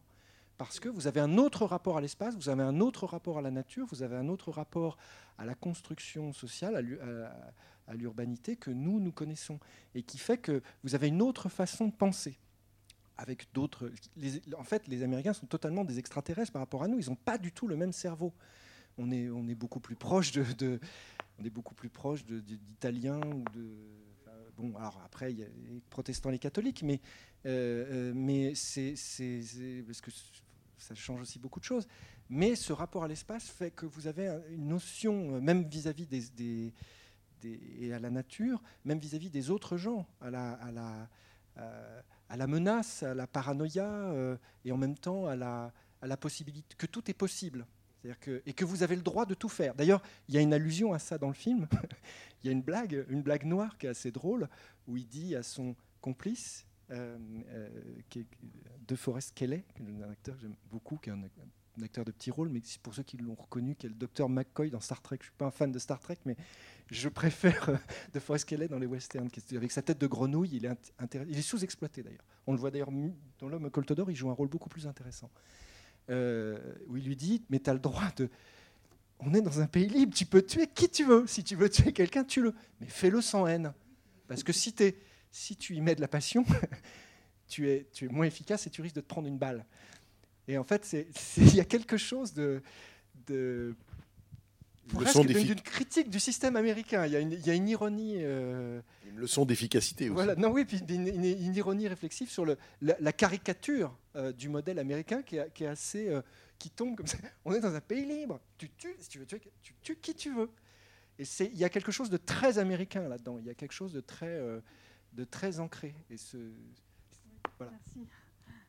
Euh, en fait, vous parliez de la psychologisation des personnages, et euh, c'est aussi quelque chose que j'ai ressenti dans ce film. Euh, je me suis dit, au fond, les deux personnages principaux, Taylor et puis Widmark, Taylor, Taylor il, est, il est noir, il est sombre, et Widmark, il, est clair, il est lumineux. Et je me suis dit, enfin, peut-être on, pourrait voir ces deux personnages comme les deux parts d'un même personnage. C'est pour ça que tout à l'heure, quand vous Ouais. parliez de, de- du temps, euh, du temps et de la durée, je vous disais, en fait, c'est un temps qui n'existe pas, c'est un temps mental. Ouais. On peut tout à fait considérer que d'une certaine manière, Richard Widmark n'a pas d'existence réelle.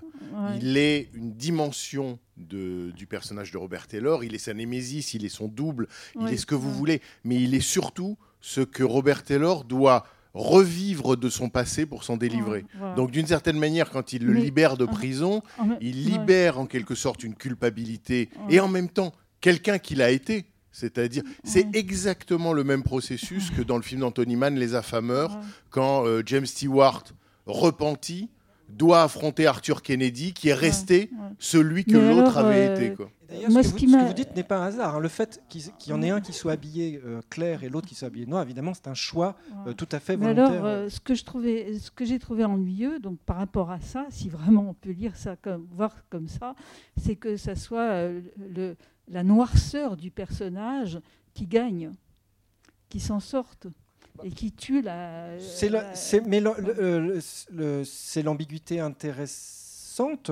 euh, euh, pour revenir à la- ce que vous disiez sur la, psy- la psychologisation et tous les, c'est le, le truc symbolique. hein. vraiment, le personnage clair et le personnage noir, il est évident que c'est un, choix de narration euh, tout à fait euh, assumé. Je- on rigolait sur le fait qu'il il portait un petit blouson Levis qui était, qui était très saillant et, et un, et un pantalon de toile. Euh, clair qui était, qui était assez cool. Mais en dehors de ça, leurs costumes sont tout à fait choisis. Il y a un brun, il y a un blond. euh, le contraste qu'il y a entre leurs jeux, tout ça euh, est quelque chose qui. Enfin, c'est un travail de pro. Ils n'ont pas fait ça pour rien. Et effectivement, ça se, on, le, on le ressent. Et pour la psychologisation du western, il y a une chose qui, qui était très à la mode à l'époque, qu'on retrouve. Je parlais des séries tout à l'heure, qu'on retrouve dans les séries, c'est-à-dire que on retrouve des moments, des petites pépites de drame, même dans des séries qui. Les séries étaient faites avec des petits budgets, étaient pas. on parlait d'au nom de la loi tout à l'heure. Il y a des fois des pépites, des idées euh, de, tragédie, euh, de bizarrerie et d'abstraction, et qui montrent que euh, c'était des, des, des, des univers dans lesquels ils pouvaient tous passer. C'est des univers abstraits finalement, c'est ces villages perdus qui peuvent être totalement abandonnés. Ils sont fantômes. Mais c'est des choses qu'on ressent vraiment quand on va là-bas, qui existent, et en même temps qu'ils ont utilisé. Je parlais de fétichisation, c'est qu'ils ont utilisé. Enfin, il y a des choses qui ne sont pas possibles. On en avait parlé aussi la dernière fois. On parlait du voyage à cheval. L'idée des gens. Alors là, ils le disent pas. Les gens sont installés. Euh, ils sont installés. et S'ils se déplacent, c'est pour une raison tout à fait particulière. Et ils vont en territoire hostile pour des raisons tout à fait euh, définies et exceptionnelles. Mais dans beaucoup de westerns, vous les voyez se déplacer d'un territoire à un autre, mais comme ça, pour voir si on va trouver du boulot, euh, voilà, à cheval, ce qui est impossible. Vous ne vous déplacez pas. euh, Alors, il, le- il y a aussi un truc très américain où, au départ, il parle avec sa femme, sa future femme, et lui dit on pourrait aller tenter notre chance en Californie. L'idée d'aller euh, loin comme ça. Mais dans la façon dont c'est montré dans les westerns, c'est qu'en fait, c'est des samouraïs errants qui attendent de louer leur sabre. Euh, euh, ils n'ont pas de, ils n'ont pas de shogun, ils n'ont pas, ils, voilà, ils n'ont pas de, de- de chef. C'est un peu la, la- les deux mythologies se, se répondaient et étaient fascinées l'une par l'autre. Kurosawa était fasciné par les, les John. Sturges a fait un remake, de- Et il a, voilà. a fait un Mais remake d'un film de Kurosawa, Les Sept Samouraïs devenant les Sept Mercenaires. L'idée du cow-boy qui est un coup cow-boy, un coup shérif, un coup hors-la-loi, un coup je ne sais quoi, euh, qui est très répandu dans les westerns, qui a un métier un peu indéfini ou qui va au gré du vent, un peu comme Raon qui faisait tourner son coutelas pour savoir euh, dans quelle direction il allait. Euh, en fait, euh, c'est une idée totalement abstraite, c'est de la poésie, parce que dans les faits, ça ne ne passait pas comme ça. Ça n'était pas possible humainement. Vous ne pouvez pas aller du Nevada à la Californie. le vent, les- étoiles, bon allez j'y vais, sur un cheval. Ça, prendrait un temps mais complètement dingue. Enfin c'est une vraie, c'est une odyssée quoi. Et puis vous le faites pas tout seul avec euh, un peu de, bœuf séché dans les fontes et puis de temps en temps vous vous arrêtez pour prendre du, foin au lieu de l'essence, etc. Ça c'est une idée qui est, qui sert à raconter des histoires et à créer une mythologie et à créer des personnages mythologiques euh, qui, ont qui ont des codes et qui permettent de raconter ce type d'histoire, justement, qui sont des histoires abstraites, où on décide que là, il y a une ville au milieu de ce désert et que dans cette ville, il y a tel et tel élément dont on a besoin. C'est euh, le symbole du milieu urbain, dans lequel il va y avoir euh, tel vice, euh, tel type de comportement, qui va euh, déterminer que le héros qui arrive va lui y chercher telle et telle chose. Et puis quand on voit, le, on voit dans le film ce que ça représente, on voit, dit, mais qu'est-ce que c'est que ce hameau pourri en planche complètement nul? Qu'est-ce qui va faire? Que quelle activité économique il peut y avoir ici qui justifie qu'il y ait une, une communauté qui se crée? On peut même pas élever de bétail, mais on s'en fout. C'est un western, on le décide. Qu'on soit dans Monument de Vallée, qu'on soit ailleurs, on s'en fout. C'est pas la question. Il y a, euh, c'est un univers abstrait dans lequel on réunit Mais des éléments pour euh, décider qu'il va se passer ça, qu'il va y avoir ce drame et que les personnages vont être confrontés les- à tel type d'affrontement. C'est presque les paysages dont un personnage a besoin dans son trajet intérieur. Donc c'est comme s'il convoquait les décors dont il a besoin pour arriver au bout, en quelque sorte, de sa quête, de son odyssée ou de sa libération, puisque là on voit bien que, le, film est, Vous disiez, madame, il est, ré- il est en noir, mais il sera en noir jusqu'au bout, parce que tant que Widmark n'a pas disparu, il est du côté du noir, parce qu'il est encore chargé de quelque chose dont il travaille depuis le début du film à se libérer. Ça, euh, je pense que... Oui, monsieur, vous vouliez ajouter Euh, oui, euh, je voulais vous demander, euh, vous parliez du, du western en disant que le temps qui passe, ou enfin abstraction, tout ça, pour euh, toucher des, des- des- sujets euh, plus humains, mais qui peuvent, euh, après tout, se passer aujourd'hui n'importe où, quoi. Et je sais pas comment vous expliquer ça. Je me demande s'il n'y a pas une espèce de nostalgie, justement, se défaisant du temps, etc., mais une nostalgie d'un temps où c'était plus possible. Vous avez parlé euh, des, ro- des road movies et de euh, Easy Rider, et moi je me rappelle euh, Seuls les indomptés. C'est pas vraiment un western, mais bah, j'en ai pas beaucoup. un souvenirs. western, en fait, c'est un drôle de western. C'est pas Ouais. un western, ça se passe à l'époque contemporaine. C'est Voilà. un film du début des années 60 avec Kirk Douglas, où Kirk Douglas est un anachronisme vivant, puisque c'est une sorte de cow-boy Voilà. dans le monde d'aujourd'hui. Voilà, il y a- y, une scène, moi j'ai cette vision où il, traverse l'autoroute avec le Voilà, cheval. Il traverse l'autoroute avec son cheval. Et je pensais aussi, toujours avec Kirk Douglas, euh, L'homme qui n'a pas d'étoile. Je ne sais pas si vous voyez, Oui. ça doit être de 55, je crois. Et euh, qui, qui- qui est sur le, le- le thème, en fait, il y a eu pas mal de westerns qui ont été sur le thème de une terre qui est. Les barbelés. Voilà, on met des barbelés, c'est-à-dire, est-ce qu'on s'approprie la terre Est-ce oui. que c'est plus à tout le monde Euh, Etc. C'est- le thème. Et d'ailleurs, dans, dans, dans, dans, dans L'homme euh, sans étoiles, à un moment, il dit voilà, nous, on est des cow-boys, on est libres et il y en a marre des barbelés. C'est les espaces libres comme ça. Donc, ce que je voulais. Attendez, je termine. À partir du moment où le film. Celui-là est de 1958. En 58, il y avait déjà pas mal de bagnoles, en- je suppose, aux États-Unis. quoi. Hein Donc, euh, à partir de, il y a des, des routes avec des voitures, des feux rouges, des chiens, des flics, des machins et tout ça. Euh, Peut-être le western représente une nostalgie de ce temps euh, d'avant, quoi. Alors, l'idée qu'avant, il y avait un monde qui était beaucoup plus libre, moins civilisé, dans lequel on pouvait faire ce qu'on voulait, est une idée qui a presque toujours traversé le western. C'est-à-dire que il y a un nombre de westerns incalculables qui, à part, alors je ne sais pas si c'est dès le début, mais je dirais euh, surtout dans ces périodes-là, 45, où les, le- vous entendez des cow-boys qui, vous disent c'est la fin de l'Ouest. L'Ouest n'en finit pas de finir. Et en fait, j'ai le sentiment que de dire il y a un moment où on était encore plus libre, ça fait partie du fantasme américain. L'obsession jusqu'à euh, jusqu'à l'exagération de la liberté, ils ont une telle obsession de la liberté qu'ils sont en permanence en train d'imaginer qu'on peut toujours être plus libre qu'est-ce qu'ils sont libres. Il y a un moment, on était encore plus libre, et puis on peut être plus libre que libre que libre que libre. On peut tuer qui on veut, mais autant le faire sans haine. Il y a, il y a un côté, il y a cette obsession euh, jusqu'à la, des fois jusqu'à la folie qu'ils peuvent avoir, en tout cas sur, la sur des libertés qu'ils ont décidées, qui a, qui a quelque chose euh, qui est très fort. Alors, je vais dire dans la mentalité américaine, ils sont pas tous pareils, mais c'est des choses que vous voyez qui, il- ça les traverse presque inconsciemment. Cette idée qu'avant c'était euh, plus libre, on peut être plus libre. Attention, on peut toucher à ma liberté. Il y a une énorme paranoïa là-dessus. Euh, qu'on touche à son, propre espace. Et ce que vous dites sur les barbelés, c'est intéressant parce que dans les westerns, vous avez les deux aspects. Soit c'était ceux qui, mettent des barbelés euh, sont des, emmerdeurs, en fait, hein, sont des gens qui, cassent cette liberté, ce sont les méchants. Et il y a aussi l'inverse, ce sont des fermiers. Et les fermiers sont des petites gens qui s'installent, et ceux qui volent l'espace libre, ce sont ce qu'on appelle les cattle barons. Les cattle barons, c'est les, barons du bétail, c'est-à-dire des gros éleveurs qui, eux, seraient plutôt des représentants du capitalisme. Ce sont des représentants du capitalisme, et qui écrasent tout sur leur passage et volent tout le territoire pour eux. Et le petit fermier qui va élever, soit qui va soit faire de l'élevage, soit de la ferme, parce que le ranch, c'est pour l'élevage, la ferme, c'est pour cultiver.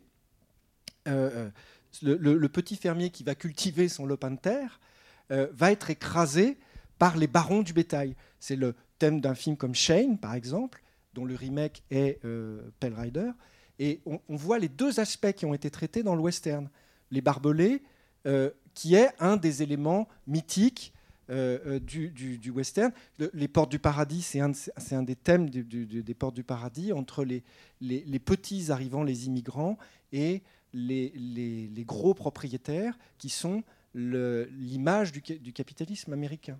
On va encore prendre peut-être une ou deux questions et puis on va Juste pour, s'arrêter, mais allez-y. Ouais, pour rebondir sur ce que vous disiez sur la, la liberté, en fait, moi je pense c'est bien avant le western. hein. Quand on lit les, les romans de Fenimore Cooper, le, le personnage euh, bas de cuir, qui est le personnage principal, c'est un coureur des bois, on en 18, 1800 à peu près vers ce moment-là, qui se plaint dans l'Est, près, tout près de New York, qui se plaint de la mise en valeur du territoire, il peut plus, il peut plus chasser comme avant, enfin on, le- on lui fait des histoires là-dessus.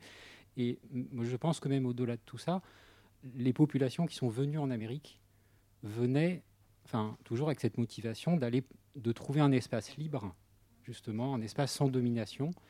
Et il y a aussi beaucoup, et la mise en valeur des colonies américaines, c'était la mise en valeur de, par des grands seigneurs, des, grands propriétaires qui voulaient se constituer un territoire. Et les États américains, en fait, je pense qu'ils sont nés toujours avec cet antagonisme entre ceux qui veulent la mise en valeur du territoire depuis toujours et ceux qui ont une espèce d'idéal de liberté qui ne.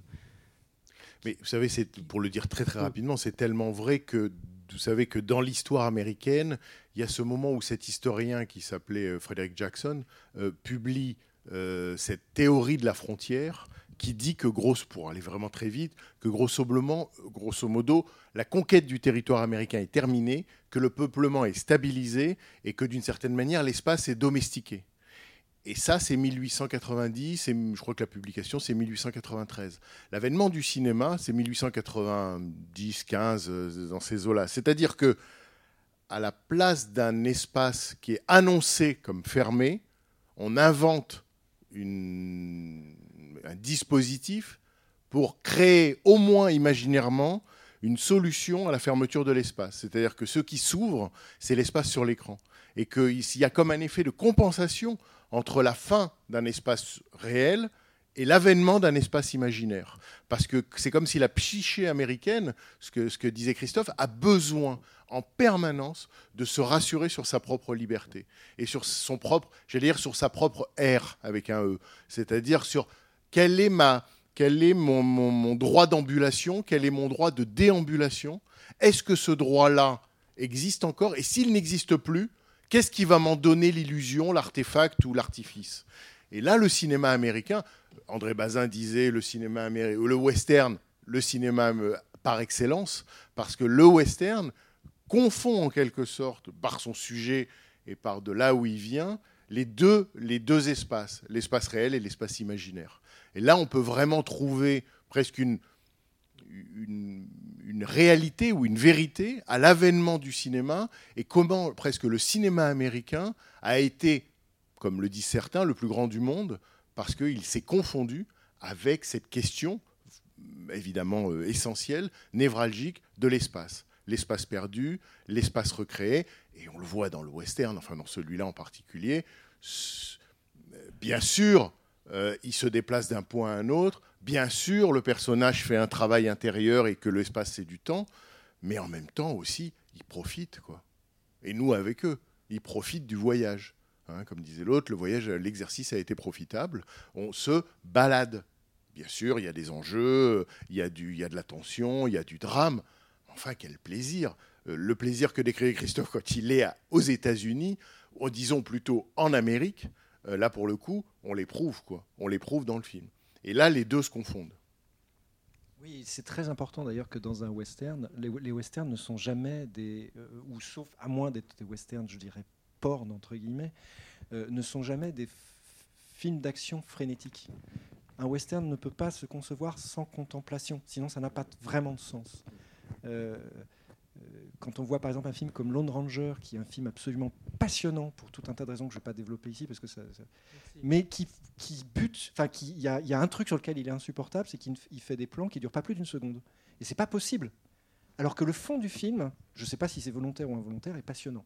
C'est un film anticapitaliste, complètement punk, enfin euh, punk non, mais qui est mélancolique, euh, anarch pas anarchiste, mais anticapitaliste, et ce qui est tout à fait étonnant. Enfin, c'est un autre sujet. Ce, ce, film est un sujet en soi parce que. Mais c'est vrai que ce que tu dis que qu'un western se nourrit ou se gave de contemplation, parce que non seulement ici il y a une orgie de paysages, mais le scope ralentit aussi le découpage. C'est-à-dire que comme il peut faire tenir dans le plan plus de personnages qu'il ne pourrait faire, qu'il ne pourrait en faire tenir dans un, dans un format carré, parfois le champ contre champ est remplacé tout simplement par un plan et par un champ.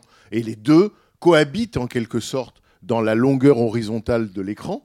Et il n'y a plus besoin d'aller de l'un à l'autre. Et donc quelque chose d'une certaine manière, même dans l'excitation dans le plan, se calme, puisque tout simplement il n'y a pas de découpage. Ou que le découpage est celui que nous on fait pour aller d'un point gauche où il y a un personnage jusqu'au point droit de l'écran où il y a l'autre personnage. Et au milieu, il y a du vide. Ça, c'est quand même un des grands plaisirs aussi de L'endroit où le film a été tourné est un endroit particulier euh, qui était très. Enfin, où il y a une base de cinéma, en fait. Ça s'appelle Lone Pine et c'est un, un, endroit où on a tourné beaucoup de films. euh, qui ont, j'ai même lu qu'on disait que c'était une espèce d'annexe d'Hollywood.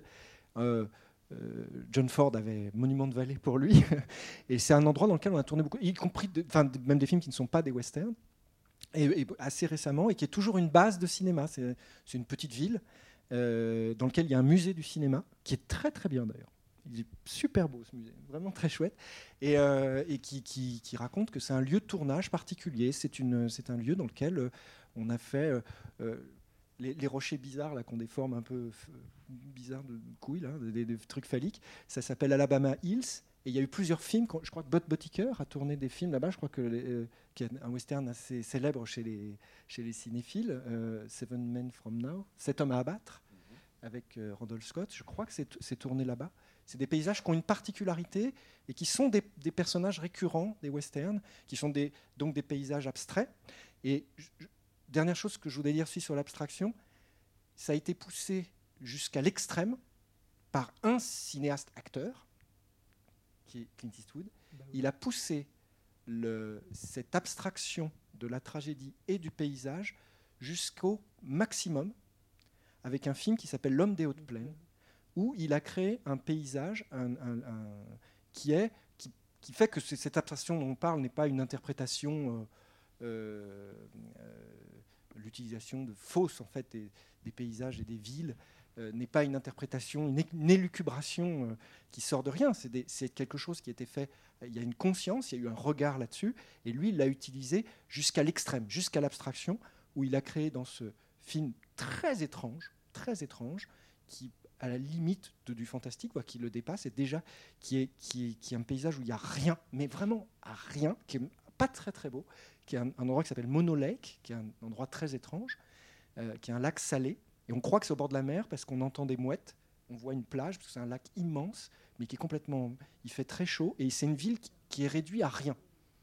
Elle est réduite à quelques maisons, et là se noue tout un drame. On ne sait pas pourquoi les gens habitent là, ça n'a pas de sens.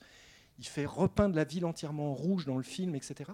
Et donc, il y a cette notion d'abstraction a été traitée, euh, Clint Eastwood, lui, l'a traitée volontairement jusqu'au bout, jusqu'à en faire une œuvre euh, abstraite, en faire euh, euh, vraiment quelque chose de- de- de- d'impossible. C'est un film en rouge et blanc. Et c'est un peu- On va prendre une dernière, voilà, une dernière intervention et puis après on va Ouais, peut-être ouais, s'arrêter. c'est- C'est sur justement, c'est sur le western, c'est ce dont vous, vous parliez. C'est pas tellement l'abstraction, mais c'est sur l'aspect que le, le western n'est, du moins dans sa grande période de l'Hollywood classique, n'est- en aucun cas un film euh, historique. En fait, c'est un film d'aventure. Et on remarque une fois, il y avait une interview de Christopher McQuarrie, le, réalisateur des dernières Missions Impossibles, ou scénariste de The Suspect, qui disait que lui, il aimait pas les westerns modernes parce que justement, c'était plus de l'aventure et c'était des westerns déconstructivistes. Or, je, pense qu'en fait, le terme déconstructiviste veut dire qu'ils déconstruisent l'essence du western, à savoir que c'est on s'en fout, enfin ça se passe à une époque qui est un- une époque monde, mais à mesure en fait que depuis, euh, on va dire 30-40 ans, j'irai la porte du paradis à, à en- à enclencher le mouvement, mais on s'est mis à faire des westerns très très volontairement réalistes historiquement, je pense à Danse avec les loups, je pense à Open Range de Clint Eastwood, Hostiles récemment. En fait, on a des westerns qui sont plus du tout enthousiasmants, enfin plus du tout enthousiasmants, on a des westerns qui sont profondément je déprimants. pas- Oui, mais oui, oui. Non, mais des qui westerns peuvent être tristes, qui peuvent être des très beaux oui. films, hein, mais qui- des westerns qui sont profondément des déprimants. pépites. Bien sûr. C'est des pépites. Ah non, mais moi je trouve que c'est des très très beaux films. Dans ça avec les loups, Hostiles, il n'y a pas de problème. Mais dès que le western tente d'avoir un regard qui. Messieurs, mais, mais je sais pas ce qui se passe, mais euh, pardon. Madame se plaignait que, euh, plaignait que le rôle de la question du rôle féminin n'ait pas été abordé. Ah. Mais oui, mais on va déjà- Moi, je voulais qu'on aille se parce que ça, euh. j'en ai pour longtemps. Mais effectivement, il est Jamais. très intéressant, très intéressant dans ce film. Bah, tu veux en dire un mot, mais tu es Oui, capable d'en dire un mot Je vais essayer d'être compact. Allez, compact. Euh, le, le, le, le- le reproche que Non, j'ai pu. pas chercher la dame, tant pis pour. Non, non, Non, le, le reproche. Alors voilà. Non, y a, on a, on a une idée avec, avec. Non, non, mais on a une idée avec la distance euh, que, que maintenant de la caricature qu'est le western de dire. Et là, alors là, même chez un spécialiste comme Bertrand Tavernier qui disait lui-même que les westerns étaient un film macho. Et là, alors là, je m'inscris en faux et je milite pour ça. Et je vous engage, si vous avez l'occasion de regarder, si vous avez l'envie de regarder d'autres westerns des années 50, par exemple, de voir à quel point ça ce ne sont des films anti-macho. Et dans celui-là, il était, j'ai lu des critiques qui disaient que le personnage féminin n'est pas très intéressant, il n'est qu'un prétexte au chantage. Bon, ce qui n'est pas tout à fait faux. Mais regardez bien comment cette femme est traitée. À aucun moment, euh, c'est un, film, l'idée des femmes dans le western, ce sont toujours des femmes courageuses, euh, euh, dignes, qui ont du cran. Ce sont des américaines, ce sont des pionnières. Et elles, ne sont, elles sont traitées par les hommes, même si ce ne sont pas elles qui ont des armes à feu, même si sont, voilà, elles sont traitées par les hommes comme des égales. Et la scène, ah, je ne m'attendais pas à ça, mais j'y ai réfléchi, la scène qui aurait pu être gnangnan, mais qui est pas mal du tout, de dîner avec sa future femme, la façon dont il expose les choses, il est extrêmement moderne. Alors je ne suis pas sûr qu'au 19e siècle, ça se passait comme ça, mais il lui dit, chérie, je suis emmerdé, putain, j'ai besoin de partir, j'ai des, des mecs qui veulent me tuer au cul. Mais il, a, il apprend en compte. Il, il lui dit pas, on se, il apprend pas par les cheveux. Et, la- elle, elle, elle, et elle, elle lui dit, mais dis-moi. Et on voit que les rôles de décision qui doivent être prises pour le couple sont prises à part égale. Et elle, elle est prise en considération à part égale. Il n'y a aucun machisme. Et elle a du cran, hein, la nana. hein. Elle se tient. Et il y a un moment, alors même si pour la galerie et pour le film, elle pousse quelques cris quand une flèche traverse, ou... mais quand même, l'Indien, elle le plante. hein. Et puis, les, les types, là, qui sont quand même des sacrés fils de... Elle, leur tient tête. Elle n'a pas peur. Elle a du cran. Il y a des moments où elle vacille, mais elle a du cran. Et elle, est euh, euh, face à des... Elle est, en, faiblesse par. Ils sont beaucoup plus forts physiquement. Ils ont des armes, ils sont en nombre. Franchement... euh, et c'est là que je m'attendais pas à ça dans ce film parce que je m'étais dit, comme c'est un thème auquel j'ai beaucoup à cœur, la vision des femmes dans les films, des, ce qu'on appelle l'image qu'on a classique du western des années 50. euh, en fait, la femme est traitée euh, avec énormément de respect.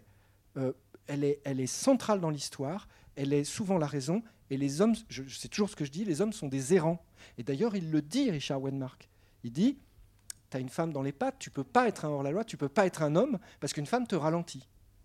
Or, elle a un rôle fondamental dans l'histoire. Et, et même s'il y a quelque chose d'un peu, un peu simple, un peu caricatural, la décision qu'elle doit, la, la- la place qu'elle doit avoir et la place qui lui est donnée est tout à fait volontaire. Et à aucun moment, c'est une cruche, à aucun moment, c'est une greluche qu'on traîne ou, qu'on défend. euh, elle a, franchement, elle a du cran. Elle a du cran et elle est traitée avec énormément de respect. Et ça, c'est un truc qu'on retrouve dans quasiment. Alors après, avec, il y a deux personnages plus complexes, etc. Il y a des personnages qui sont même. Il y a des héroïnes, c'est elles qui guident le western.